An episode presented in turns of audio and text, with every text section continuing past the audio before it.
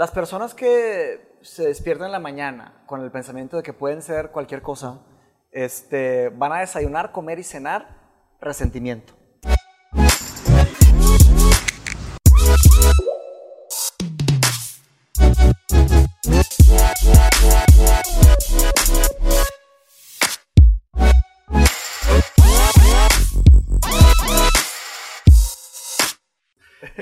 Estamos en otro episodio de Rosarín Bros. Otra vez tenemos a uno de nuestros invitados favoritos, Farid.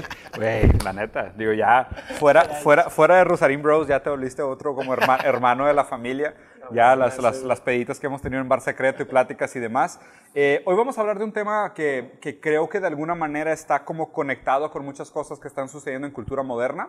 Eh, yo propuse el tema que es ¿la sociedad hace al hombre o el hombre hace la sociedad? ¿Las comunidades hacen al hombre o los hombres hacen la comunidad? O sea, ¿qué tanto podemos partir de lo individual a lo particular, perdón, de lo individual a lo general o de lo general a lo individual? Y creo que es un tema que de alguna manera lo vemos en muchas cosas, en libros, en películas, en música, en la queja colectiva. En general lo veo en muchos locales. Por ejemplo, en la película de Joker me parece que es un tema interesante. En Midsommar también que acá, la acaban de ver es un tema interesante. O sea, más que nada me gustaría como empezar a plantear la pregunta por ahí. O sea, de manera visceral, si quieren hacemos un antes y después de la conversación, ¿qué opinan ustedes? ¿Los hombres hacen la sociedad o la sociedad hace a los hombres? Yo creo que es síntesis. Es una relación simbiótica en donde el hombre hace la sociedad, pero al mismo tiempo la sociedad hace el hombre. Porque si partimos de la premisa de que el ser, al ser atravesado por la palabra, ¿quién te da la palabra?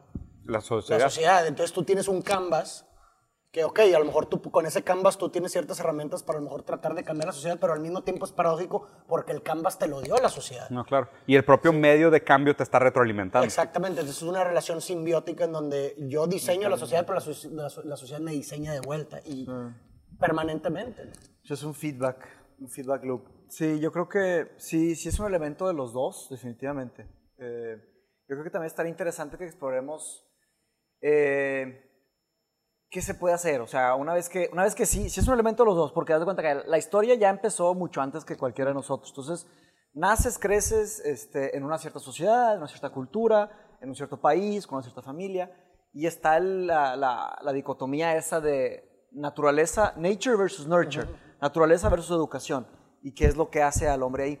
Entonces, es, este, ¿qué sucede? Nos, nos toca una mezcla de todos estos elementos y ahí estamos. O sea, entonces no es como que uno puede cambiar la sociedad. Además que ya estamos con el tema de la, de la explosión demográfica, cada vez somos más, al mismo tiempo cada vez el cambio es más complejo de que lo haga una persona.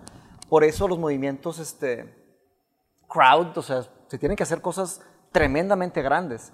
Entonces, si decimos al hombre, hay que definir, hay que definir al hombre como un individuo o al hombre como, sociedad. como especie. Y ahí ya es, una, ahí ya es lo mismo. Entonces, los, está también la forma de pensar. Está la, la forma de pensar como individuo, como individuo o la forma de pensar como masa. Está, está muy comprobado por estudios psicológicos que pensamos de manera diferente cuando estamos en una huelga. Eh, está el- un ejemplo Y súper cuando estás solo. y cosas son experiencias diferentes, que es el crowd thinking, ¿no? Y pues sí, es de que nadie me está viendo y de repente alguien rompe algo y, ¡ah! y se empiezan a alborotar. Y hay una, una, una cantidad de complejidades muy diferente a la que uno piensa cuando está solo, a la que uno piensa cuando está con 5 mil personas o, o 20 mil o 30 mil, o, ¿sabes? Entonces ahí hay que, pensar bien eso. Hay un ejemplo, ahorita contemporáneo, de los vatos de las chavas de Antifa. No sé si, no sé si conozcan el, el Internet Historian. Claro que es un canal de comedia. Está increíble, Que cuenta ¿Nunca historias con. Está Él increíble. cuenta la historia del Internet a través de memes y chistes. Ok. Está increíble, Y, sí. te- y ya pegó de una manera impresionante. Sus videos tienen 6 millones, 7 millones de views. O sea, impresionante. Pero su formato, su formato es otra, otra historia. Lo que él hace es analiza la historia del Internet. Sí. Nada más para que quede Internet Historian, o sea, como el historiador de Internet. Internet, Internet Historian. Y haz de cuenta que eh, él en- se llama, hijo, no me acuerdo del video, es uno de los recientes. Él analiza una huelga que hubo de Antifa. Antifa es algo de extrema izquierda, no, sé, no quiero decir nada político, que me da mucha flojera, pero algo que en, en pro al, al feminismo y estaban manifestándose, ¿no? Y, y había una, una lucha. Y estaban los policías y no podían hacer nada los policías, no se podían meter por ciertas leyes.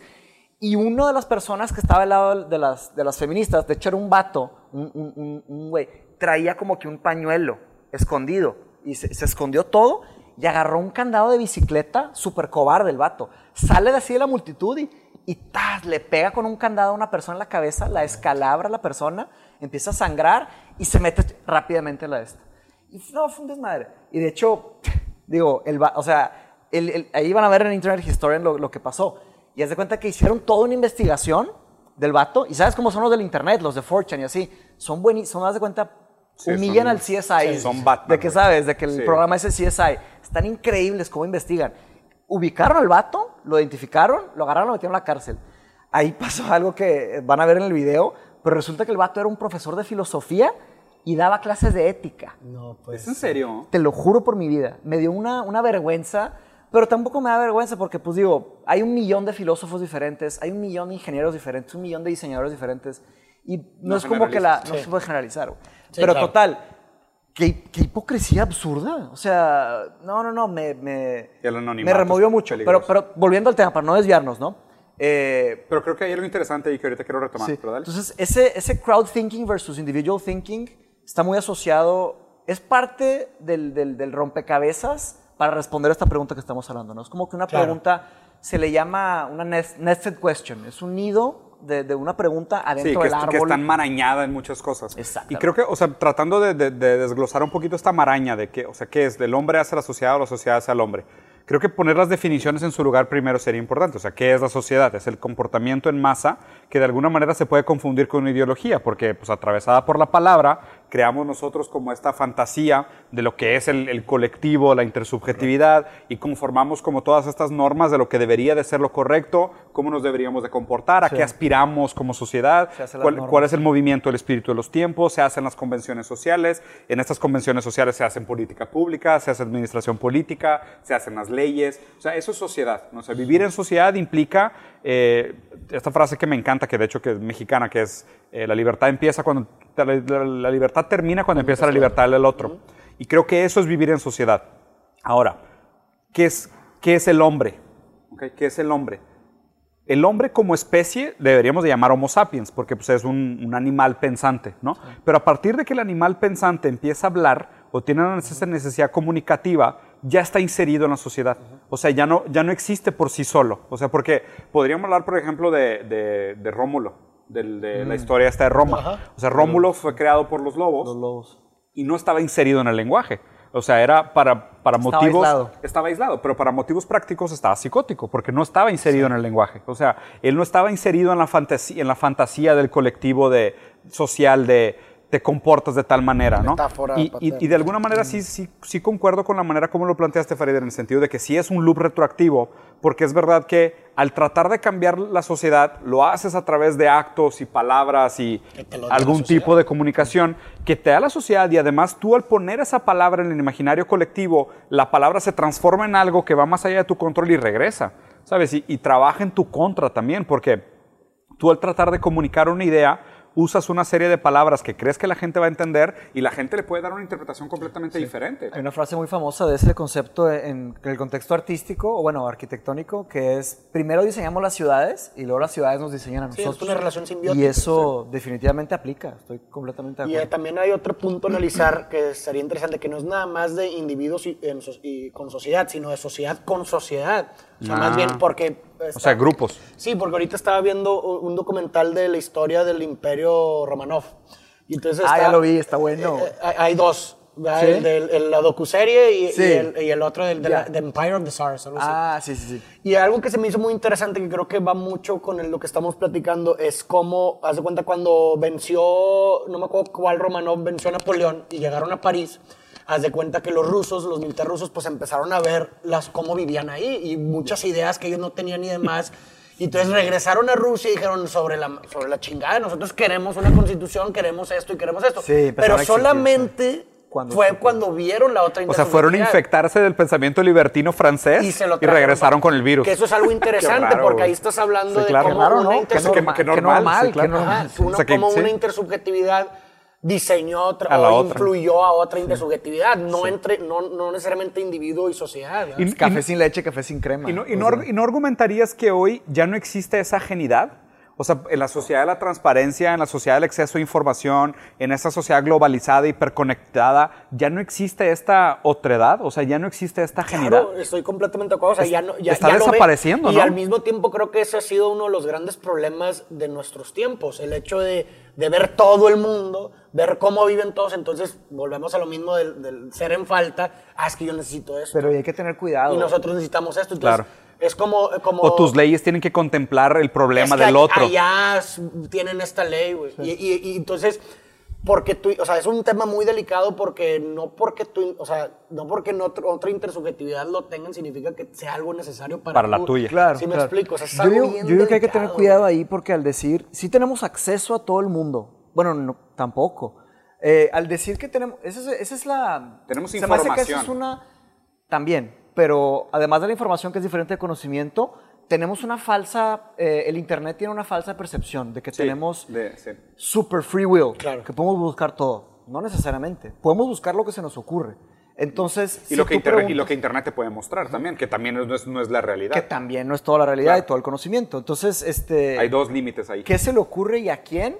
¿Y qué realmente está en el Internet? Porque hay cosas que no están en Internet. O sea, acabamos de grabar aquí y pues, se hacen otras pláticas que no Claro, están grabadas. sí, sí, sí, sí. Lo- bueno, los computadores y algoritmos están guardando todo eso en un servidor en Silicon Valley y ahí lo tienen y lo van a procesar algún día. Pérdida no creo que vayan a entender ni nada. Puede ser pérdida de tiempo, pero se hacen un panopticon. pero no me claro. quiero meter a eso. Sí. Pero bueno, este... Saberse, saberse escuchado cambia tu discurso. entonces sí, ten- hoy tenemos acceso a toda la a, a toda la información que decimos que está limitada, pero también qué buscamos, ¿no? Entonces, ¿qué vemos? Y yo creo que mucho de lo que buscamos y vemos es lo que pensamos que deberíamos de buscar y ver, ¿no? O sea, no ¿de dónde viene esa búsqueda de Google? O sea, ¿qué nos despierta preguntar A o B o C en Google? Y no y nunca tal vez preguntar K, Y, J, Z, ¿sabes? Esos tipos de, de- de qué poner ahí se me hace que hay algo que no, no necesariamente tenemos acceso a, a- a todas las cosas, ¿no? Claro. Entonces, Pero es que ahí, y ahí está raro porque como que... de o cierta sea, manera, en- seguimos aislados de cierta manera. Sí. Sí, y en esta duda de qué buscar, o sea, en el deseo es el deseo del otro, ¿sabes? Porque está, está raro ese sentido de, o sea, tú obligatoriamente necesitas un otro que es el que te conforma. O sea, y esa, la mirada del otro te conforma, el deseo del otro define el tuyo, esta participación social es la que te constituye, el a- hablar y ser hablado es lo que te da tu, tu- tu- tu identidad. O sea, está, está interesante porque realmente sí es, pero también para mí mucha de esta mala interpretación de que si la sociedad hace el hombre o el hombre la sociedad, porque a fin de cuentas, si fuéramos, o sea, pensando desde el punto de vista filosófico, no es la sociedad en sí lo que te hace o lo que te haría, es tu percepción de la sociedad en sí lo que te hace. Claro, ¿Me porque hay muchas sociedades, hay No, no, no. muchos Y es, universos. y es tu manera de percibir la sociedad lo que te conforma. También. ¿Sabes? Porque no hay manera objetiva de decir esta es la sociedad. claro, sí, o sea, sí. no hay una cosa en sí sociedad. Hay una cosa para mí Es sociedad. lo que le toca a cada quien, No, no, lo no. que le toca a cada quien de información y de interpretación y de, de interpretación. Exacto. O sea, más bien, en tu Es la subjetividad. interpretación que le tocó a cada quien. Exactamente, porque por ejemplo el mismo evento se puede leer de diferentes maneras por diferentes personas. Entonces, ¿cómo, ¿cómo puedes decir, por ejemplo, vamos a suponer, el, o sea, matan a tus padres, ¿ok? Y diferentes hermanos viven la experiencia traumática de diferentes maneras. A lo mejor, si yo sentía que era el hijo favorito, yo viví la Claro. experiencia traumática como una pérdida terrible, pero si yo era el hijo denigrado, yo sentí que, pues ahora tengo la libertad razón, de, ¿sabes? Entonces, el, el mismo evento social se pudo haber vivido de manera individual diferente. Entonces, pensar realmente que la sociedad conforma me parece raro, porque realmente es como tu interpretación individual de la sociedad es lo que te conforma, pero a fin de cuentas siguió siendo tu individualidad la que te conformó. O sea, tu filtro individual de percepción subjetiva de lo externo fue lo que de, de manera retroactiva te dio la justificación de lo que el otro desea de mí y por ende, pues yo así me, me- me constituí, ¿sabes? Y, y, por ejemplo, y creo que ese análisis fue lo que me molestó, por ejemplo, de la película Joker, que ya no quiero entrar demasiado en el tema, pero esta idea del victimismo, de decir, la sociedad nos da motivos de ser víctimas, entonces ahora todos nosotros podemos justificar nuestro, o sea, justificar nuestra postura como víctima y buscar venganza. Ay, Cuando sí. realmente es como que, oye, o sea, es como decir, entonces, oye, por- porque el guasón era un enfermo mental que aparte sufrió abuso, tenía derecho a venganza. ¿Todos los enfermos mentales que sufren abuso van a buscar venganza? ¿No? Porque cada uno también lo va a vivir, de una lo va a forma vivir de hecho, está interesante que hoy es el Día Internacional de la Salud Mental. Correcto, Sí. ¿En serio? 10 de octubre, sí. Venga. Y nada, nada casualmente, noble. el próximo año me caso, exactamente hoy. Órale. Te casas en un año. El 10 de octubre Vamos de a 2020. recordar este capítulo como One Year Before. De que, damn, sí, sí, sí. Bueno, Grabamos este, otra vez en un año, lo, en la Lo mañana. que iba a hablar, ¿Te crees? de que bueno, raza, hoy me caso en la, en la noche, güey. Pero, Pero pues, aquí primero hacemos- filosofía. Vamos a ver. No, ¿qué te iba a decir? Este, quiero hablar un poquito del posmodernismo. Este, el posmodernismo muchas, muy, muy pocas personas están hablando de lo que está pasando con el mundo como posmodernismo, pero sí tiene un sabor posmodernista. ¿Por qué? Porque el posmodernismo es la idea de que hay muchas respuestas correctas para una sola pregunta. ¿ok? ¿Qué sucede cuando ponemos esa idea en, en el arte? Quiere decir que todo puede ser arte. ¿Qué, ¿Qué pasa cuando ponemos eso en la política? Todo puede ser una política correcta. O sea que hay muchas respuestas correctas, igual de correctas para la misma pregunta. ¿Qué pasa cuando lo ponemos en, la- en- en el- en los géneros, en la política de géneros? Que cualquier persona puede escoger su género y todos están correctos. Pero, eh, y exactamente, la crítica a la... Perdón. Ah, voy, voy, hacia, hacia allá, voy. Este que yo no estoy de acuerdo con eso. Yo estoy de acuerdo que hay muchas respuestas para algunas preguntas, pero hay respuestas mejores que otras. Claro. ¿ok? También estoy de acuerdo que no hay una respuesta suprema que mata a todas las demás. Claro.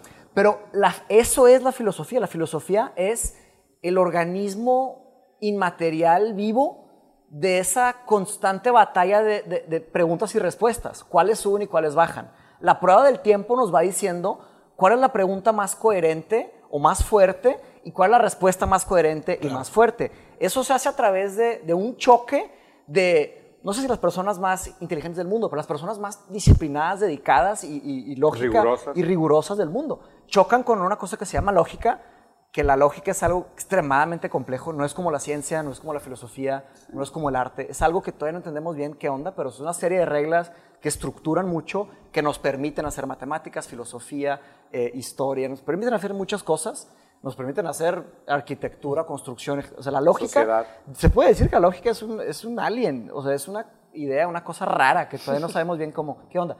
Pero bueno, a eso voy.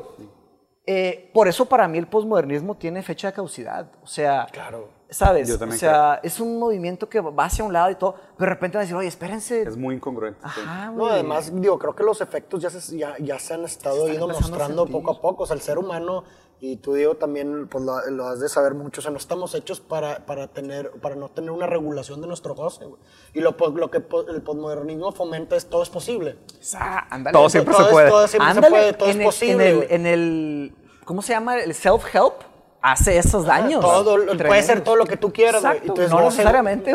El ser humano necesita, y eso lo mismo también lo dijo Freud, o sea, el ser humano sacrifica un poco su felicidad para poder vivir en sociedad, güey.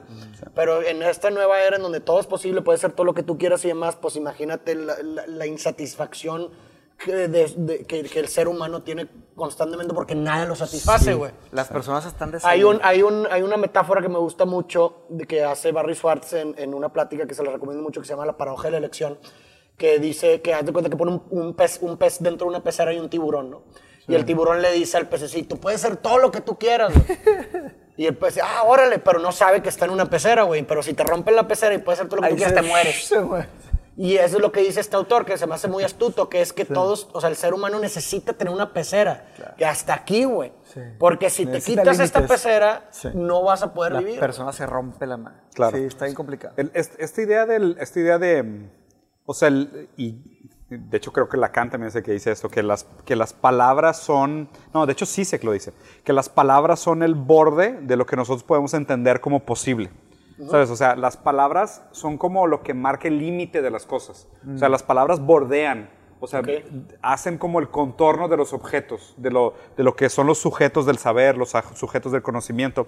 Y está interesante porque justo en el libro de Sociedad de Transparencia de Byung-Chul Han, la crítica es que esta transparencia absoluta o esta positividad absoluta o esta luz absoluta que todo lo revela, quita todos los bordes.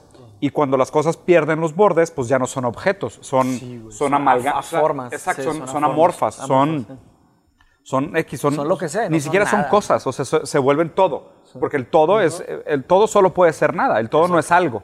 ¿Sabes? El todo es el antagonismo del algo. Entonces, en esta sociedad donde todo el mundo puede ser todo, nadie puede ser nada. Entonces, lo que la gente tiene que entender es de que mucho de este, mucho de este positivismo que te venden entrega exactamente lo contrario que promete. Exacto. Porque en esta promesa de la felicidad absoluta en todos los momentos, solo obtienes miseria. O sea, solo hay miseria, solo hay sufrimiento. Y eso es mi gran problema con, con todo ese tema de... La el de- posmodernismo. sí, el posmodernismo también. Sí. Y todo ese tema de la sociedad de positivismo, ¿no? Entonces, las personas que se despiertan en la mañana con el pensamiento de que pueden ser cualquier cosa, este, van a desayunar, comer y cenar resentimiento. Porque día, tras día van a sentirse que no, no lo van a lograr, no están avanzando, pero el siguiente día se van a inyectar otra vez una inyección de positivismo y es como una anestesia. Y de repente truena y se empiezan a hacer dragones invisibles que las personas no saben ni de dónde les pegan y de repente Sí, colapsan. se, se colapsan. Sí. Este- esta idea del posmodernismo también del, del- Ya no existe un hombre, existe un yo. Mm. ¿Sabes? O sea, ya no existe un... O sea, y, El, el humano. Sí, y, tra- y tratando de regresar al tema de la sociedad y el individuo. Y lo importante que es, o sea, porque a fin de cuentas, o sea, de nuevo, la pregunta es mucho más importante que la respuesta. O sea, la respuesta realmente agrega muy poco valor. Pero creo que lo importante del cuestionamiento de la, de la relación entre el hombre y la sociedad es que tiene que haber un límite, como todo. O sea, no podemos nosotros pelear por esta individualidad absoluta y el todo el mundo tiene su razón, todo el mundo tiene su verdad, todo el mundo tiene su opinión y su derecho. Cuando pasa eso, no hay verdad. O sea, cuando todo el mundo puede tener la verdad, la verdad pierde completamente la relevancia. Cuando todo el mundo puede ser individual, cuando todo el mundo es especial, nadie lo es. O sea, o sea, es, es- es terrible. Cuando todo es importante, nada es importante. O sea, es, es- piénsenlo, o sea, siempre que lean ese tipo de frases positivistas, asuman el contrario como verdad.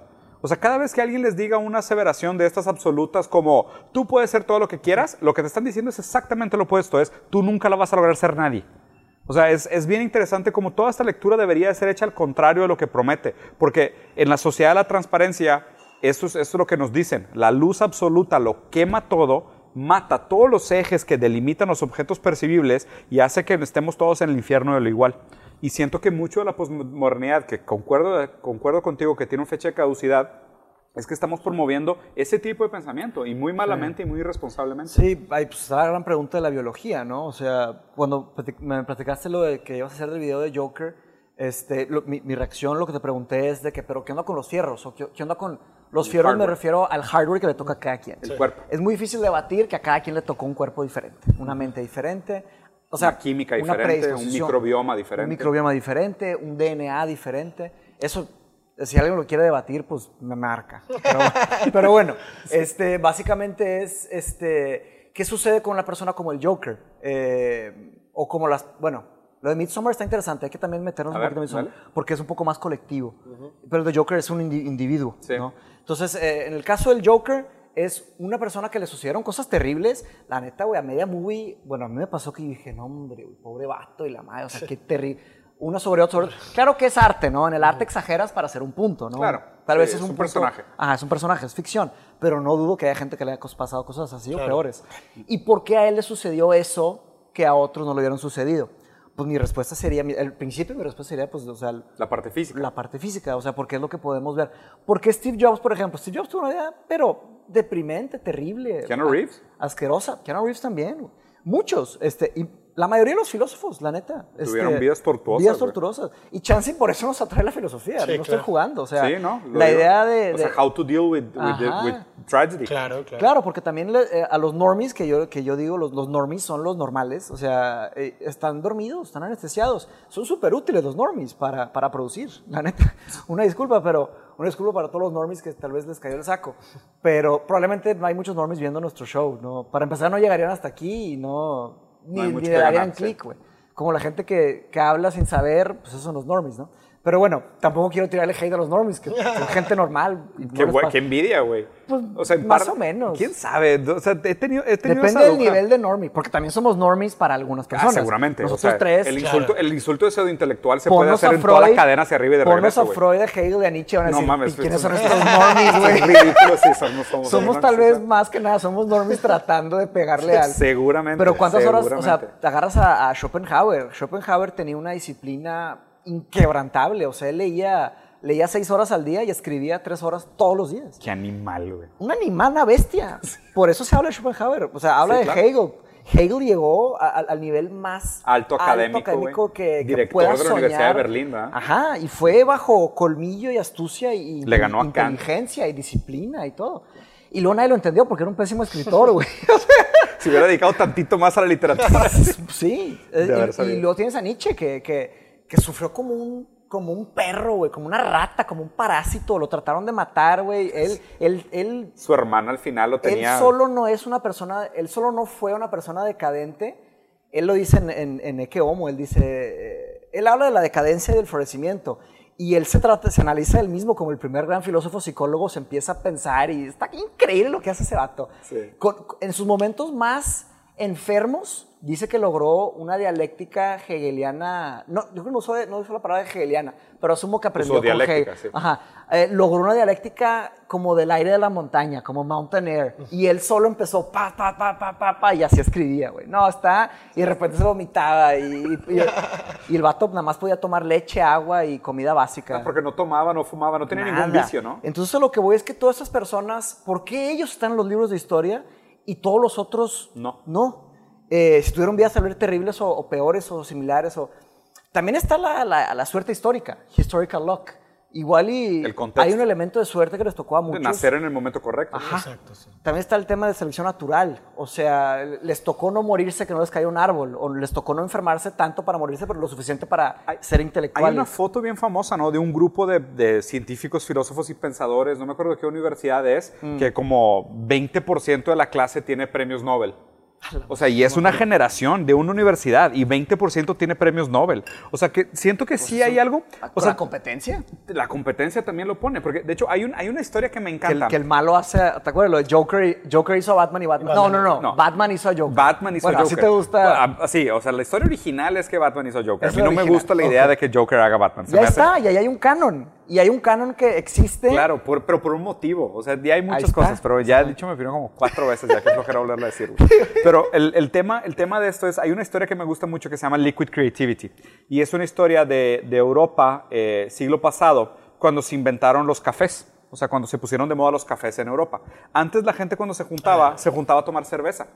Pero el problema es que la cerveza es ah, pues, aletarga, ¿sabes? O sea, la, la cerveza te hace pensamiento más lento, es un relajante, relajante muscular y, eh, vascular, entonces pues hace que te relajes, o sea, te relajas bastante. Entonces el relajarte hace es que amenices el pensamiento también. O sea, pierdes inhibiciones, pero amenizas la cantidad de sinapsis. Por otro lado, la cafeína acelera.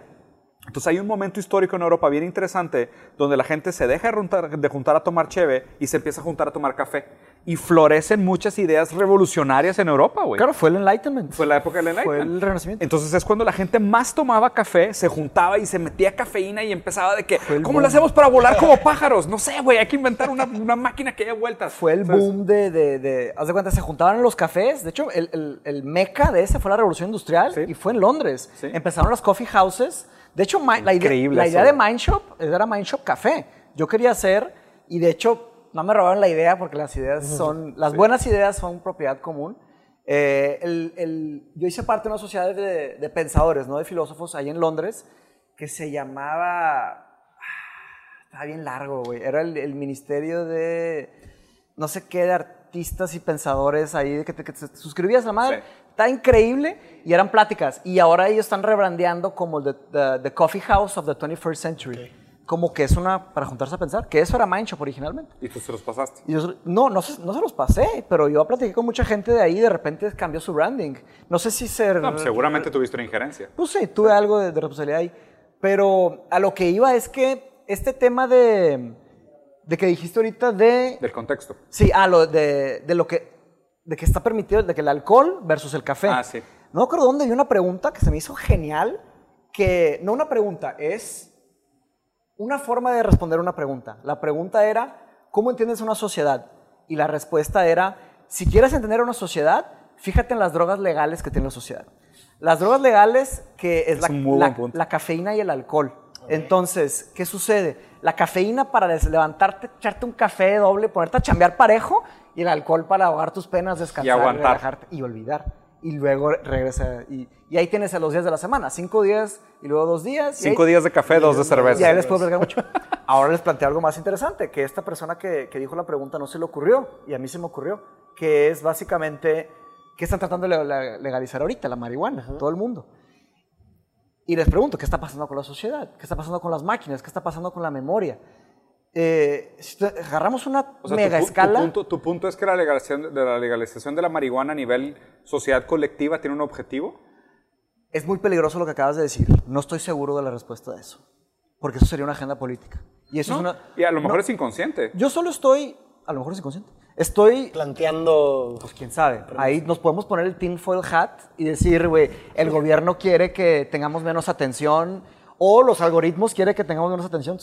o sea, algoritmos rap. Hay una teo- teoría súper padre, güey, de, de, de tinfoil hat, que es Los algoritmos están avanzando, güey. Si queremos pensar que existe la inteligencia artificial fuerte, se van a transformar en conscientes, nos van a dominar a todos. Y están al mismo tiempo pushing las leyes para que olvidemos más, tengamos menos attention spam. Y puedan dominar y de puedan manera más dominar libre. sí. Pero es una Tinfoil Hat Theory, aunque les recomiendo ver en internet The de que... Hack. No, no, no, les recomiendo que pongan en, en YouTube las teorías de conspiración que sí eran verdad. ¿Es en serio? Tipo, ¿cuáles? No me acuerdo, pero hay muchos, muchos Qué raro que no te acuerdes. Pues eran como Lo tienes 20, reprimido, 30. güey. Sí, güey. No, sea, pero qué raro pero son cosas represión. históricas, de que en el 1930, bla, bla, bla, Ah, y, ok. y acabó saliendo que sí era verdad. Y cuando salió en el momento, eso es el problema que las mentes están diseñadas para olvidar. O sea, la, la mente del, del- del ser humano está diseñada para olvidar ciertas cosas y recordar ciertas cosas. Porque no hay, no que no haya espacio, hay un tema psicoanalista que nos, me pueden explicar mejor, pero básicamente es qué, qué- qué tienes presente y qué está atrás.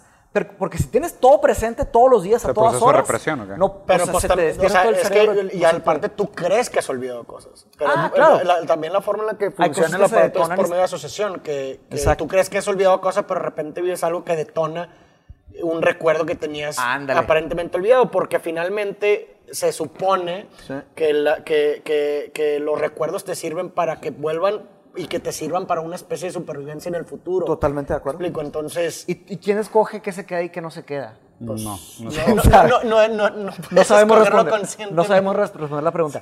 Pero total, eh, a lo que voy con eso es que tipo, no, no nos acordamos qué pasó el 10, vamos al ejemplo, el 10 de octubre del 2012 o 2, pero las máquinas sí tienen memoria perfecta, si llamemos memoria, claro, la, la máquina no tiene memoria, pero tienen RAM, tienen este, hard drives y ahí almacenan Tiene una base de datos. de manera perfecta, ¿no? O sea, si guardas una foto y nadie te rompe tu hard drive, dentro de 20 años, ahí va a estar la foto. ¿Estamos de Es que, acuerdo? es que socialmente es sumamente importante olvidar.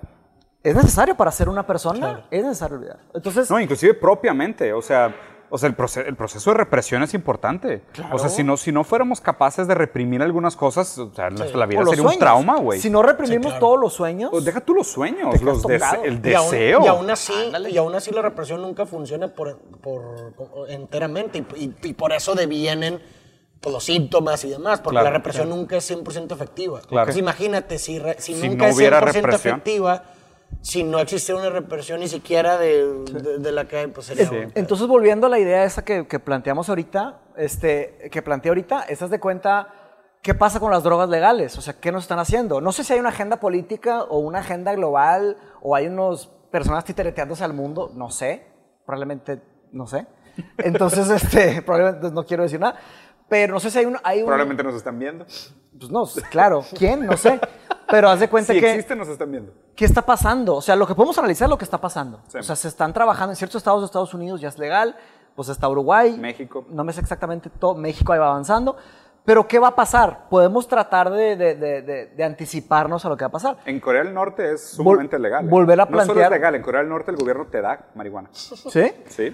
Ahí yo creo que sí puede ser... Pero, es que, pero es que ese tipo de cosas son indicadores de que si es o no realmente un indicador de lo que dijo Mateus, de decir, Sí, claro. de, o sea, hacer la lectura del comportamiento social a través de cuáles son las drogas legales. Y el hecho de que, ¿Quién o sea, sabe? si Corea del Norte les, tiene, les da chocolate y marihuana. Porque quién... Sí, eso es- Pues ahí, ahí- ahí- eso habla mucho de ese lugar. Sí. Y luego te- le- les pregunto, ¿quién decide si sí o si no? También hay un elemento de la sociedad, o sea, como personas, los votos, bla, bla, ¿sabes? Pero después de haber lucha. visto The Great Hack, ¿no crees que pudiera ser también manipulación? No estoy seguro, no estoy seguro. También está el tema de la prohibition.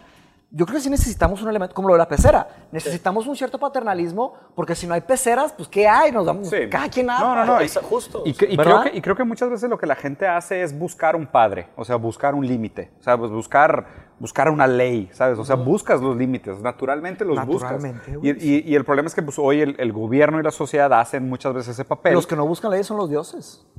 Oh. El Ubersmensch no busca. No busca. Nietzsche en el... ¿El Ubersman no se hace sus propias leyes?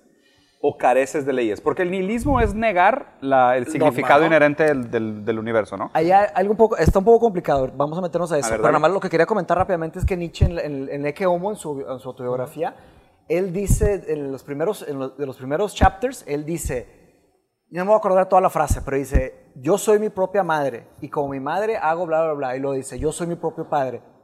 No, dice, yo soy mi propia madre y como madre estoy muerta. Yo soy mi propio padre y como padre hago no sé qué, no sé qué. O sea, él empezó a hacer unos niveles de pensamiento borderline locura, claramente, pero también tenemos que definir locura, qué es la locura y qué, qué significa y qué es un genio. Insano contra Que suprasano. hay un libro muy bueno que les recomiendo, de hecho los reto a que si lo logran leer, por favor escríbanme un correo y márquenme. Se llama Locos Egregios. Es un libro, se puede interpretar como un libro oscuro o como un libro eh, baneado. Hay dos versiones de los Locos Egregios. La versión original es un libro de colección que cuesta como 3 mil dólares, que ya no, no está en imprenta y, y es súper controversial, súper denso. Estudia a los locos egregios del mundo. Entonces es- y es una técnica eh, psicológica que es como un, como un psicoanálisis. Claro que ahí me van a atacar, que no sé exactamente cómo funciona, pero es como un psicoanálisis histórico. Eso es un psicólogo súper avanzado de su época, de los años 3. Híjole, no quiero butcher las edades ni nada los, los años, pero básicamente es como un diálogo entre estos locos egregios y esa persona. Sí, es un libro súper controversial y los retos leerlo que está bien difícil. La, la segunda edición fue el hijo, creo que es José, José Vallejo o algo así, hizo otro libro que se llama Locos Egregios, ya más contemporáneo de- de- del hijo y, y también está súper increíble. Y ese libro me lo, lo, lo conseguí, conseguí una copia de ese libro y lo empecé a leer, pero está bien difícil. Es un español, es español el, el- el que lo escribió, el escritor, y está bien difícil de leer. Pero ahí, esto que estamos hablando de lo de victimización versus, eh, versus persona normal o genio versus, este, versus, sa- Sano. versus loco, habla de- analiza un poquito ahí. Es que raro, tú dijiste, dijiste genio y yo dije contra sano. O sea, como antagonizando la genialidad contra la sanidad. Y, y- y hay algo de verdad en eso también. O sea, ha- habla también de mi entendimiento de lo que es la locura, y, pero hay algo de verdad en este hecho de antagonizar la locura Bueno, con, las, con ahí la podemos meterlo de Midsommar, haz de cuenta. Eh, comparando, esta pregunta que hicimos se despertó con lo de The Joker, más o menos, ¿no? Y luego la comparamos un poco con Midsommar. Entonces, Midsommar básicamente eh, es una sociedad, están ahí- comunidad. una comunidad y están aislados. Claro. Están lejos de, claro que hay muchos loopholes de que, ¿qué onda con la tecnología? ¿Qué onda Las con no sé qué? medicinas, Ajá, sí. ¿qué onda con las medicinas? ¿Qué onda con todas sus magias? Porque tienen magias muy, muy chidas. Y lo que comenté hace rato de que por eso Jalan también están tan felices. Tienen magias para todo. Sí, de güey. quieres hacer no sé qué, huele esto. Tienes no sé qué, uf, le soplan un polvo y, ay, cabrón, tómate esto, ¿sabes? Todo así. Entonces hay mucha utopía. Y ahí está la utopía versus distopia, güey, que se ver. puede analizar. Pero total, eh, la historia de Midsommar es una chava que sufre severamente al principio, con estilo hereditary, como Una chava, platicábamos. Y luego, este, acaban pasando ciertas cosas, no sé si por el destino o por cómo sus... Farid, tú también la viste, no sé si Sí. quieras comentar también ahí, pero acaba en esta sociedad de, en donde todos son... Hay un tema también colectivo, donde todos son uno y se, se, se pierde la individualidad. Como que uno sufre, todos sufren. Sí, era, era, era, era Y- muy interconectado todo. Y mi, y mi análisis con la sociedad de transparencia es que, pues, y, y- y lo usan súper bien con la estética de la película, que están en, en Suecia día todo el y todo es de día, siempre es de día. Y eso se me hizo muy similar a la sociedad de transparencia en ese contexto. En otro contexto, en la privacidad, todos duermen en camas, ¿te acuerdas, Amaury? Que todos duermen en camas en un cuarto junto, entonces no hay privacidad, todos duermen ahí, hasta cierta edad. Después de cierta edad ya te vas a otro lado. Y luego, eh, la- el otro capítulo es la sociedad, la sociedad de la pornografía, que vivimos en una sociedad de la pornografía. Todo es bien pornográfico. El, el- el terror es pornográfico. O sea, el gore es una Sí, pornografía. del- ver las del vísceras, terror. ver los huesos, ver Sí. la sangre. Sociedad de transparencia, todos saben todo lo que está sucediendo siempre. Aunque sí hay unos ciertos secretos ahí súper densos y oscuros. Claro, que, que también es mucho lo que critica la sociedad la transparencia, que las- aún la transparencia es selectiva, ¿sabes? Entonces ahí que, la pregunta que, este podcast es más o menos de eso. La sociedad hacia la persona, la la persona hacia la sociedad. En una sociedad muy chiquita, muy poco colectiva, masificada, de, de- que, si estamos en Internet, ¿cuál es la sociedad del Internet? ¿Cuántos billones o millones Claro. que están ahí, verdad? Creo que, bueno, no quiero decir números, pero sí hay mucha gente en Internet. Y si vas a, esta- a esa, a esa village, ¿cuántas personas hay ahí? grupo chico. Entonces, ¿quién hacia quién ahí? Sobras- sobresalir como un individuo, pero, Pero de hecho no- ahí pero- es como una distopia, no Pero, puede pero hay, estar pero hay un líder, o sea, hay una figura de un líder. Si hay una como, ¿cómo era? Como una... Pero van, los van rotando porque nomás podían durar hasta los, seten- a los 72 años, los sacrificaban. Sí. Ah, Aunque estuviera sano, güey. A los Spoiler 72 alert, un poco Sí, tarde.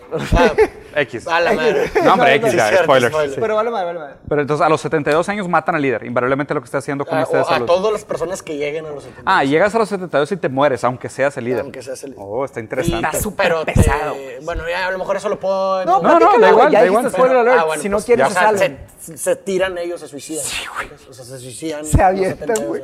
Se venta en el vacío. Y se ve. Ajá, y, se- Vato. y hasta- ajá, es lo que te digo que innecesario, que güey, uno, uno de los que se tiró de que es- seguía vivo, güey, la madre, y llegan Sí. y ¡pah! le pegan Se con me hace completamente innecesario.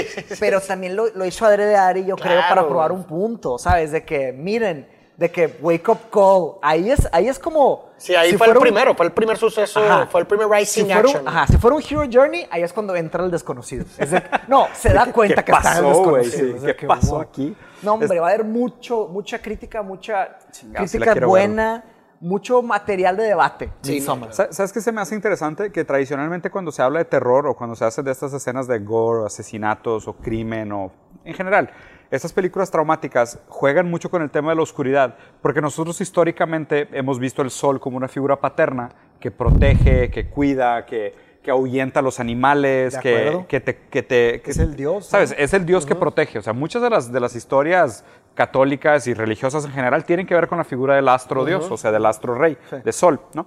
Y está interesante como típicamente nosotros decimos, cuando no está el papá y nadie te está cuidando, ahí es donde te agarran, ahí es donde te matan. En la oscuridad es donde está el peligro, en la oscuridad es donde está la maldad. Y lo interesante en Midsummer, además de que sea también una metáfora esta idea de la sociedad de la transparencia, donde todo es evidente, todo está al descubierto, todo está ahí, también es de que no, aún bajo la protección de tu padre te pueden matar y violar y puedes participar de orgías y asesinatos. O sea, y eso es, eso es increíblemente perverso. O sea, eso es una perversión todavía mayor, decir no. En la luz es donde pasan las peores cosas. No en la oscuridad. En la oscuridad estamos acostumbrados a estar descuidados. En la luz es donde pasa lo peor. Ahora, el- digo, hay, hay una característica del poder, o sea, el poder como idea, que al poder le gusta vivir en la oscuridad, ¿no? En el sentido No de saberse. que... Exacto. Y hasta en Midsommar, que es una sociedad transparente, el poder vive en la oscuridad. O sea, ¿Ah, sí? todas las escenas que te hablan de poder, lo más pesado, están en una casita. Sí. Ah, ¿Sabes? sí. Eso, es una, eso es un statement estético, una Contra- sí, decisión claro. estético para probar un punto. Y se me hace muy inteligente, porque inclusive eso, eso antepone también la paradoja hipócrita de la, de la transparencia. Exacto. Y la O sea, líder esa, la, la bruja, esa maestra, cuando quiere hablar con alguien se los lleva, a- Se los lleva, sí. a su- adentro de su, su De su casita, casita. su, Y está su oficina, su consultor, no sé cómo llamarle esa cosa.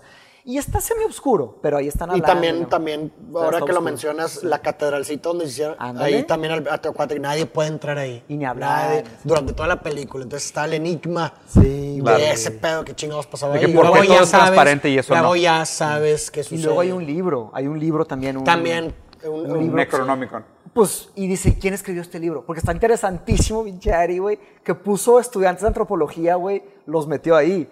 Entonces, eran estudiantes de antropología escribiendo sus tesis, güey, sus tesis doctoral o de maestría, ¿no? que se hace que son doctor- doctorados.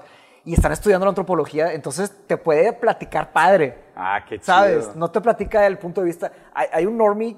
Está cabrón que hay un. El, el, el vato este, el medio. El Chris. El medio.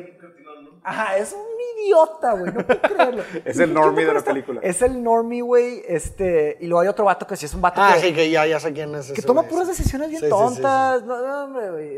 Es un tema ya. Bueno, ya no me quiero meter a eso, me va a enfurecer, güey. Pero total, ese vato toma ciertas decisiones y el otro que es más intelectual, que se mete me- más a. Se prende bien cañón y. Pero él, él va- te va contando la parte antropológica de, de- de la sociedadcita esta a través de los ojos de los personajes. Está increíble, güey. Es una super obra. De hecho, de, de- de- de- de miedo, Hereditary me dio más miedo, claramente. Sí. Pero de. De, de, De construcción de mundo. Ajá, güey. Este, ¿Te gustó Midsommar, más güey. Midsommar? Sí, güey. Está Está- increíble, güey. Como suena- arte también. Sí, interesante. como- como ¿No. ¿No tiene ningún paralelo con The Village? Con The Village. ¿Te acuerdas de The Village? Sí me acuerdo de The Village, pero era como una sociedad adentro de un... ¿Te acuerdas, no? Sí, que sí, vivían sí. en un parque. No, pero este vato es una... El, el Shyamalan es una nalga, güey. ¿Sí? ¿En serio? Amaury hizo esto, básicamente. sí, a Mauri, para que sepan, hizo. Shyamalan. Lo único bueno que, la única buena idea que, que se me ha hecho fue en su intento ese de hacer un mundo, no el intento estuvo pésimo lo de hacer superhéroes, pero la idea de que el dolor puede llevar a, a, Ah, a un higher- superhombre. al superhombre, sí, al nietzscheano, ¿sabes? Sí. que creo O sea, que... lo de Glass, este, ¿cómo se llaman? Glass, Multiplicity. Sí. Y no me acuerdo cómo se llama la otra. Claro que son personas que tenían los fierros correctos, biológicos. claro, para tra- soportar. Exacto, si no, si hubieran muerto, muertes terribles. Pues está, inter- está interesante esta idea de, o sea, como que las, las nuevas tribus globales. Y yo a fin de, a fin de cuentas creo que el, el problema de esta transparencia absoluta y de esta sociedad globalizada infinita es que en el momento que tú tratas de encapsular a todos bajo una regla, parece que la regla como que ya no aplica para nadie.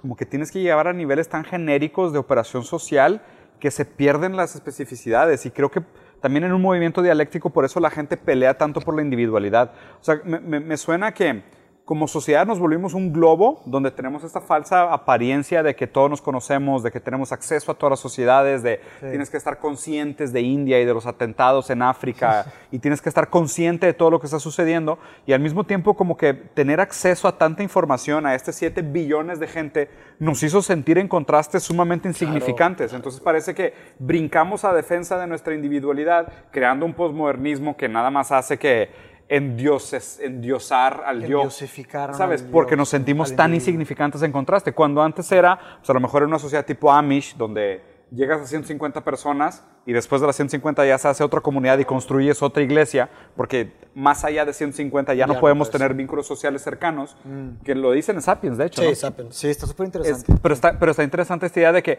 en esa época o en ese medio social donde tenía 150 amigos o 150 conocidos, yo todavía podía ser yo y no tenía esa necesidad gritante de llamar la atención para ser reconocido como yo, sino que en un grupo de 150 personas había suficiente chisme y suficiente coqueteo y suficiente regla social, pero de repente como cuando somos 8 billones, pues ya no soy yo, o sea, ya hay de gente igual a mí. Están los individuos. Entonces ¿verdad? necesito, necesito otra vez pelear por mi individualidad, porque sin mi individualidad pues no soy nada. ¿no? Sí, está complicado. Pero ¿tú, tú qué opinas de, de- de esta lucha constante del, del individualismo versus el colectivismo? Porque eh, le, le pregunto a Farid porque pues tú tienes una audiencia grande, tú hablas con mucha gente este, todos los días. Es raro eso, ¿no? O sea, sentir que, sentir que cuando hablas la gente, más gente te escucha. O sea, y, es, y regresamos a este tema del, del de, el panóptico. O sea, la gente actúa diferente cuando sabe Claro, que está siendo sí, sí, sí, observada. sí, claro. Entonces la gente habla diferente cuando está siendo escuchada. Y mucha Sí, ¿no? gente- Claro, claro, definitivamente. O sea, ¿Cómo ha creo- sido esa experiencia para ti?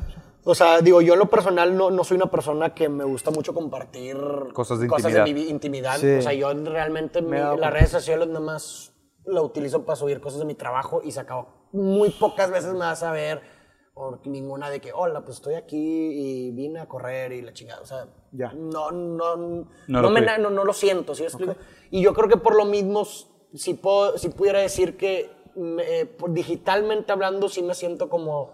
No, no, no siento que le estoy hablando a mucha gente, güey. ¿Sí Ya. me explico? Ya. Hasta el día en que doy un show o algo así, que ya ves gente que vino y que Se te dice y tangibiliza se tangibiliza y es como, a la madre, pues sí me escucha la gente. Pero creo que esta barrera, creo que al final de cuentas lo digital viene siendo una barrera que no te hace, o sea, que, que es como una pelea entre consciente e inconsciente en Y- donde... y medio lo niegas, Ajá, sí. ajá, porque sabes, pero lo, pero lo reniegas. ¿Cómo, ¿sí me cómo se llama? Quiero no saber. O sé, pero finjo que no sé. Sí, la rene- renegar, Renegación, La sí. renegación, o sea, dentro de mí sé, pero lo niego y es como que no. ¿Sí me explico? No, no le hago caso, ¿sí me explico? Ya, ya. De que igual este video todo- nadie lo pero va a al ver. Final de, cu- ajá, al final de cuentas creo que, Que todo el mundo le que pasa, güey, porque, porque la verdad, va- todos los escándalos digitales de, ay, que dijo esta pendejada en una story, y cierta persona así, Y toman un screenshot. y- Ajá, yo te aseguro que si esa persona, la- no sé, digamos que esa story la vieron 30 mil personas, güey. Yo te aseguro que si esa persona estuviera frente a 30 mil personas reales, No hubiera dicho eso. hubiera dicho Estoy eso. de acuerdo, estoy de acuerdo. Y, y- y hubiera tenido todo un Es- proceso es el distinto. tema del, del anonimato digital, más o menos. Exactamente, ¿no? entonces, bien, como bien dices, el comportamiento es distinto. Y aunque, aunque puedas decir lo que quieras de, de, no, yo soy muy transparente y yo les comparto lo bueno y lo malo, puro pedo, güey, claro que no, güey. Imposible. O sea, es imposible, es algo inherente en donde, en donde vas a compartir lo que quieres compartir, porque aún así... Hay una que eso está- hay, hay una- hay algo muy interesante también que sucede en las redes sociales que me he puesto a ver, que no es nada más la, la ganancia primaria de que todo el mundo se queja de que es que nomás compartes lo bueno y que la gente nomás comparte lo bueno, eh, nunca va a compartir cuando está triste y demás. Pero también existe algo perverso en, en- en- en compartir algo malo, güey. Claro. Porque hay una ganancia Sí, secundaria, pero por güey. supuesto, Dentro, de- güey. dentro de ahí. Claro, hay un chantaje emocional. Hay un chantaje emocional hombre. en donde, bu- La- en, en donde la- tienes sí. una ganancia secundaria de compartir, oye, pues estoy llorando, y compartes llorando y lo que tú quieras, Sí. y toda la gente habla, y recibes la ganancia secundaria de la gente, ánimo, y ay, bla, bla, Estoy de y- acuerdo. Y te, te perpetúa en tu Es una, situación. es una buena observación. Entonces ahí se pregunta. que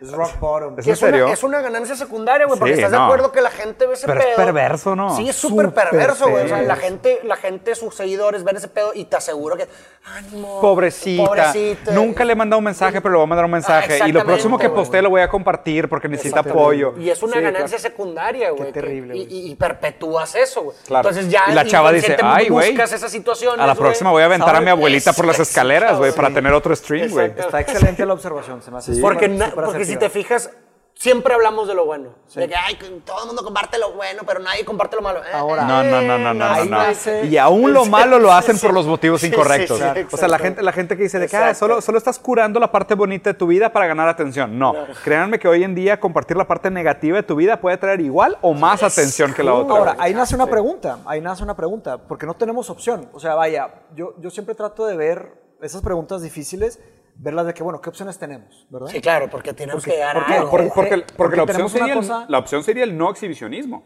Pues ahí te va, hay una cosa, una idea muy sencilla que se llama la flecha del tiempo, que el tiempo va hacia adelante.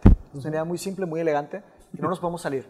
Y la otra idea es que los, los seres humanos, las personas, Mar- naci- Mar- sí, nacimos y vivimos... Michael J. Fox, güey, podría. Te va, va. bueno, la- lo- los seres humanos nacemos, vivimos y morimos dentro del tiempo. Somos criaturas atrapadas en el tiempo. Sí. Estamos en esas cuatro dimensiones, ¿no? O sea, length, width, height, time. Las demás las podemos ver con herramientas y con, este, con telescopios, con ciencia, pero no necesariamente las, las percibimos, ¿no? Claro. Tampoco quiere decir que no existan, pero bueno. Volviendo a ese tema, este, como, como el tiempo está avanzando, estamos aquí, estamos aquí ahora, ¿qué vamos a hacer, no? Está el Internet, el It's not going anywhere, no se va a desaparecer el Internet. Está el tema de, de- de que está el, el lado negativo de compartir todo lo positivo y está el lado negativo de compartir todo lo negativo. Correcto. ¿Qué vamos a hacer? ¿Qué, qué tienen que hacer los diseñadores de Silicon Valley con los algoritmos? O la pregunta que les hago, ¿qué, va- social engineering. qué van a hacer sin preguntarnos? Lo que dé más tiempo, lo que dé más likes, lo que dé Claro, más volumen. la, la atención, a final de cuentas, de eso Como- viven. Y como tal no, vez no. ni van a decir ellos, o sea, como la Va a ser ciencia... un tema la- la- orgánico. La ciencia clásica se hacía con la- el método científico, ¿no? El, el state the problem, form the hypothesis, design the experiment, get the data y... pues, Validate the thesis. Validate the thesis, repeat. Igual lo buchería, discúlpenme si tienen una foto del, del scientific experiment, pero esa, en la, a grandes rasgos es eso. El big data y los algoritmos ya están rompiendo esa forma de hacer ciencia. Hoy en día, los data scientists empiezan a meter una cantidad de datos absurda y además empiezan a observar qué sucede, cómo se comportan esos datos. Y en base a cómo se comporta, se hace una hipótesis. O ni se hace una hipótesis. La máquina, el, el Big Data, tú le pones punto de partida, punto de fin, y te va a dar una hipótesis de cómo hacer el mejor experimento y cómo hacer la mejor solución. Y es la que hacemos. Claro. Y la pregunta es, ¿qué objetivo estamos poniendo? ¿Lo pero- que da más lana? pero- tú ¿Lo que da más impacto? ¿Lo que da más qué? ¿Qué sigue, qué sigue del posmodernismo? Hay que inventarlo ahorita. No, sé. No, sí, o sea, no, No, pero, debe de haber, de- se debe estar cocinando. Nosotros estamos muy pero por ejemplo, pero si, fuera de si esos fuera- círculos si para enterarnos. Pero si te creo. fueras a la filosofía histórica, o sea, ¿contra qué etapa se compara el posmodernismo? Pues mira, es, que es muy difícil ya hablar. es- habría que hablar con un historiador. Yo la verdad no soy un historiador de la filosofía. No quiero presumir que sé toda la historia de la filosofía, que es algo, ¿Qué- qué es una especialización antes, antes del, diferente. antes del Renacimiento fue el oscurantismo. El obscurantismo. O sea, la, Middle Ages. ¿Estás hablando de forma de ver el mundo Sí. o, de, o, de, o de- Forma de ver el mundo. o de estructura socioeconómica? No, forma de ver el mundo, si quieres. O sea, Forma de porque ver el que, mundo. o sea, después de Dark Ages viene el Renacimiento. El- el- la- mm, no necesariamente. Pues es que habría que hablar, habría que invitar a un historiador. Porque, o sea, No sé, Darwin, tú sabes. O sea, Darwin, Darwin fue el que, Darwin fue el que empezó. La parte del Pues tengo gaps ahí que hasta me da ¿qué vergüenza. que no comparación quieres hacer? O sea, No, porque lo que, lo que, lo- la comparación que me gustaría hacer es, O sea, si ahorita estamos en la época de medio dudar de la ciencia, hay muchas verdades, ¿sabes? O sea, es Pues como... mira, lo que se puede decir es, o sea, es tú, están las Dark Ages y luego está el tema de, de cruzadas y religión. Exacto, y que ahí la- fue como un agujero del Feudalismo y cómo se manejaban a través de monarquías Sí. y que el príncipe ya nacía con un, un tema, Un de, tema de de- que de- va a ser di- divino. rey. Sí. Y duramos muchísimos años así, o sea, es un gran periodo. Dark Ages, monarquismo, como Claro. llamar. Después empezó el, el renacentismo. de Es lo que- que te digo, el- después del Dark Ages viene el renacentismo Renacimiento. y renacimiento y luego viene el enlightenment que es la, la ilustración Ah, ya. Hay- no hay que confundir Sí. la ilustración es ya cuando empezó pues Newton y los grandes Claro. artistas o sea el, el renacimiento fueron los grandes artistas. Leonardo eh, da Vinci y todo Los, ese los- pedo. las tortugas ninja. las tortugas ninja y luego ya viene pues Newton y ya la ciencia y luego viene ya y, y claro la, la psicología y pensamiento va, va de la mano después después viene el modernismo Que nace con que Nietzsche. es pues yo creo que Foucault y- pero bueno Foucault No, nace ya- con Nietzsche, ¿no?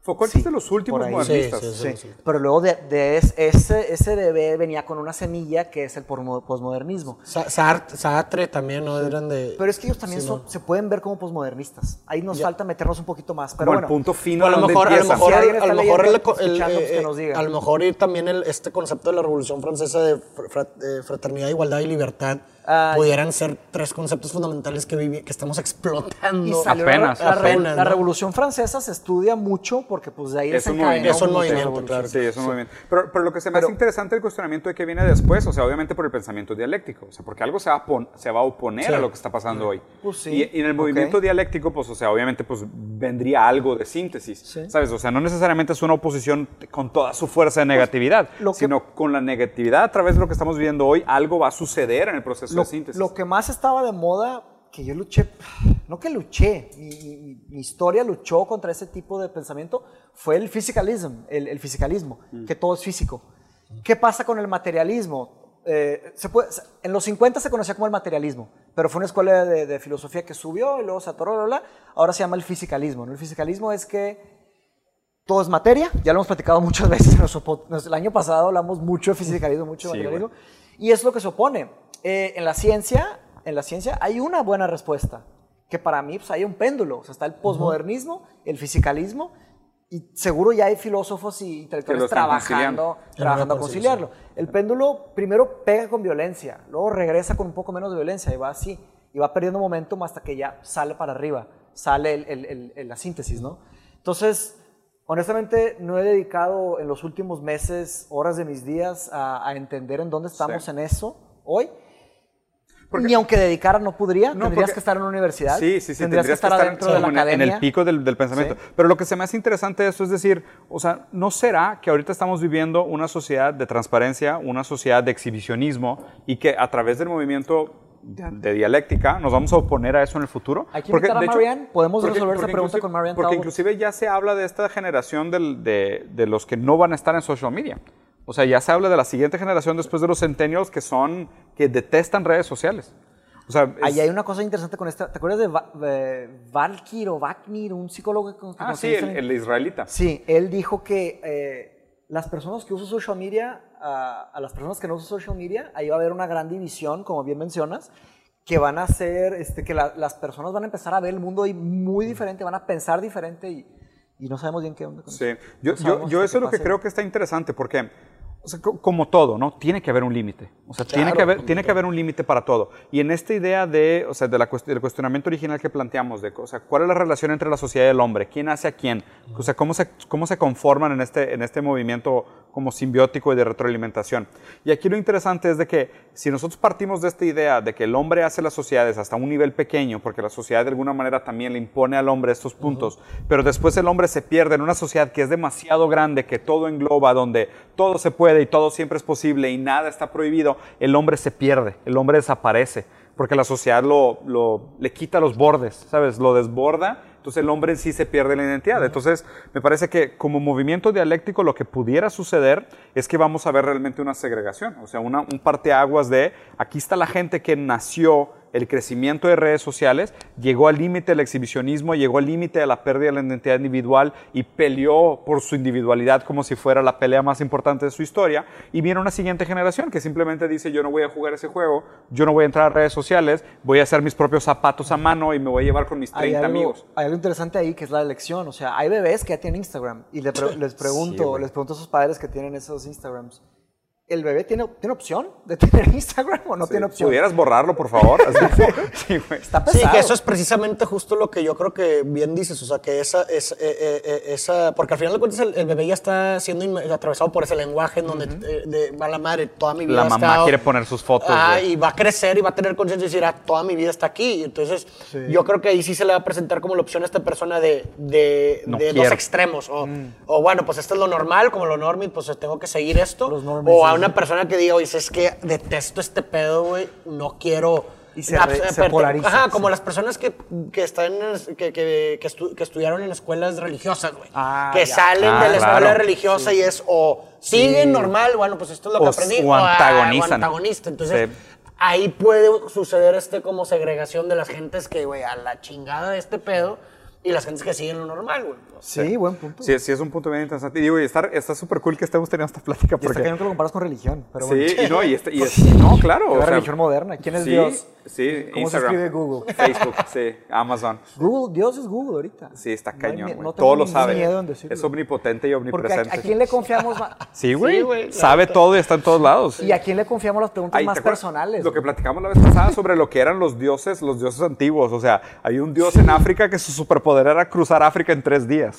O sea, y por eso lo consideraban un dios. ¿Sabes? Y hoy en día es de que, güey, o sea, un avión cruza África en dos horas, güey, ¿sabes? Ahí O sea, también al usar la palabra Dios estamos usando una palabra gigante que, Sí. que tiene mucho debate ahí. Claro. Pero sí, el- el- la definición contemporánea, pues, ¿qué es un Dios también? Sí, y Google es Dios. O sea, Google está muy ¿Y cercano a quiénes Dios. son los nuevos dioses, los viejos dioses, güey? Eh, es- híjole, me han recomendado mucho esta serie, se me hace que es de Amazon, que se llama Gods. The, the- Modern Gods. the- American Gods, sí. Que los dioses antiguos vienen a pelear contra los dioses modernos, ¿no? Yo estoy renuente a meterme ese, eso Ay, de Amazon. Prime. Se me hace bien. Otra membresía. Otra membresía y se me hace medio chafos, ¿no? Se me No sé. hacen. No sé. Yo tengo sé. Amazon Prime también, güey. ¿Y los qué? has visto? Y están Que, ah, padres. en, en la cuestión de películas se me hace mucho mejor Amazon que Netflix. Neta. En, eh, cuanto a shows origina- originales. exa- no, no, no, no, películas. sino películas, Ah, películas tradicionales. no originales, sino Y- de, y el de- otro de lado- contenido. Sí. Y en, en Netflix creo que está pegándole mejor en la cuestión de docuseries. Y- ah, claro. Los Amazon los, cool. los Netflix Originals Sí. Versus- se, se me hace bien, chido, se me hace bien interesante que hayamos terminado en el tema este como de la, del voyeurismo, la red social y, y Big Data, porque si te fijas, o sea, en esta segregación de generaciones de va a haber una generación que lo va a hacer porque es parte del juego y en esta normalidad lo va a seguir haciendo y va a haber otra gente que se va a oponer y se lo va a abandonar. Y si te fijas, o sea, es de que tipo, millón- sí, sí. millones de seguidores, casi nada y cero, o sea, de que tú te saliste. Sí, me salí. Pero, pero está interesante, Sí, sí, y- pero invariablemente, o sea, y ve lo superficial que es, porque pudiéramos estar aquí sentados de que como hermanos platicando de que No, pero ahí por te- horas y te realmente esto no, no nos determina, no nos conforma, güey. Sí. Ahí, te, ahí te va otra. Sí, exactamente. Y de hecho, los buenos debates son los que tienen muchos puntos de vista. vista. Pero no solo eso, nuestros puntos de vista, pero no, no, no iba a eso. A lo que iba es que no, no es que yo esté en cero. O sea, yo no. Yo uso, uso YouTube, uso WhatsApp, güey, Claro. Checo Twitter, No, checo claro, o sea. Big Data sabe de ti. En realidad mi punto es que no hay opción, no hay opción de opt-out. eso es un No hay. Y aunque, y aunque borré mi Facebook y borré mi Instagram, Ahí sigue. Ya está. El, el- La memoria ahí está. Deje de alimentarlo. Pero el mapeamiento psicológico de Mateus Bolsón Rosarín está en Sí, Facebook, y ni, está y ni en siquiera Instagram. creo que lo dejaste de alimentar, porque sigues usando Google, sigues usando YouTube. También. O sea, se sigues siguen le- alimentando. Siguen lechereándolo, Sí. pero no alimento los datos cualitativos que absorbe Instagram. No, no. Ah, bueno, ok. sí, los individuos que busca las sanguijuelas que, que agarran un tipo de sangre distinto, usando la metáfora de las sanguijuelas. Haz de cuenta que, digamos, que una agarra eh, datos rojos, otra datos Blancos, verdes, ajá. otros datos blancos, otros datos negros. Algunas sanguijuelas las dejaste de alimentar. Exacto. Me, ponle que me quité dos, tres, pero ahí está. La- lo que dijiste del parteaguas, en realidad, las personas que logren quitarse todas las sanguijuelas no van a existir. Sí, no van van a a ser los que están en Midsommar en, en unas, vila- en unas villas. Aventándose Estoy de los peñascos. Completamente de acuerdo. Y van a ser la minoría. ¿Por qué? Por Darwin, la natural selection. Hoy en día, uno no puede avanzar socialmente, eh, laboralmente, este, familiarmente, intelectualmente. intelectualmente, si no tiene unas sanguijuelas colgadas Claro. encima. Sí, o sea, tiene un costo Es el precio que pagas, güey. Sí. por las cosas. Pero bueno, vamos a hacer... Eso, hablaste algo muy interesante. güey. ¿Qué? ¿Cuánto cuesta? Ya iba a cortar. No, bueno, no, pero no hay tiempo. No, no, no no, no, Luego no. lo hablamos. Sí, es un tema para la próxima. Pero no, pero es una parte de mi tesis que luego la platicamos. y Podemos ¿Cuál? hacer un podcast de eso. El costo de Big Data. ¿Cuánto vale? ¿Cuánto vale lo que estamos consumiendo? Sí. Y bueno, como siempre, planteamos una pregunta que no contestamos, este, que es qué es lo que el individuo hace a la sociedad, la sociedad del individuo, no sabemos, hay, hay una relación interesante ahí, y ya planteamos inclusive una pregunta que no planeamos contestar en el próximo episodio, que es cuánto cuesta realmente todo esto que tú crees que te sale gratis. Pero bueno, como siempre, Farid, gustazo, dude. Anytime. Nachi, todo cool. Gracias. Corte.